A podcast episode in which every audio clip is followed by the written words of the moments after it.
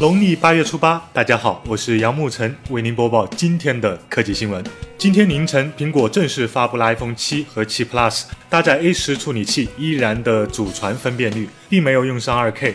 二加三十二 G 起内存组合，取消了三点五毫米耳机孔，Home 键采用 Force Touch 技术，不可按压，机身支持 IP 六七级防水防尘。遗憾的是，依然没有快充和无线充电，电池也只是小幅提升，怕是得等到明年再挤牙膏了。前置七百万，后置一千二百万像素摄像头，七 Plus 则采用双镜头来实现清晰变焦。iPhone 七售价五三八八起，iPhone 七 Plus 售价六三八八起，将于九月九号开始预定。中国也在首发名单中。亮黑色实在是又黑又骚气，相信你很快就会用上女朋友的 iPhone 六 S 了吧。此外，苹果还发布了 Apple Watch 2，搭载 S2 处理器，支持五十米防水和 GPS，屏幕亮度最高达到一千尼特，新增陶瓷表壳，并将推出耐克和爱马仕款，售价三百六十九美元起。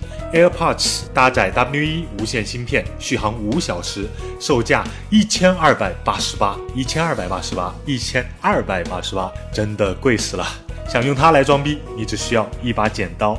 索尼也在今天凌晨发布了 PlayStation Pro 与 Slim Pro，采用 AMD 北极星架构，八加一 T 内存组合，支持 4K 画质，售价三百九十九美元起，将于九月十号上市。PlayStation Slim 与 PS4 配置基本一致，但更轻薄，售价二百九十九美元起。而 PlayStation VR 据称将于十月十三号发布。索尼大发好，退软保平安。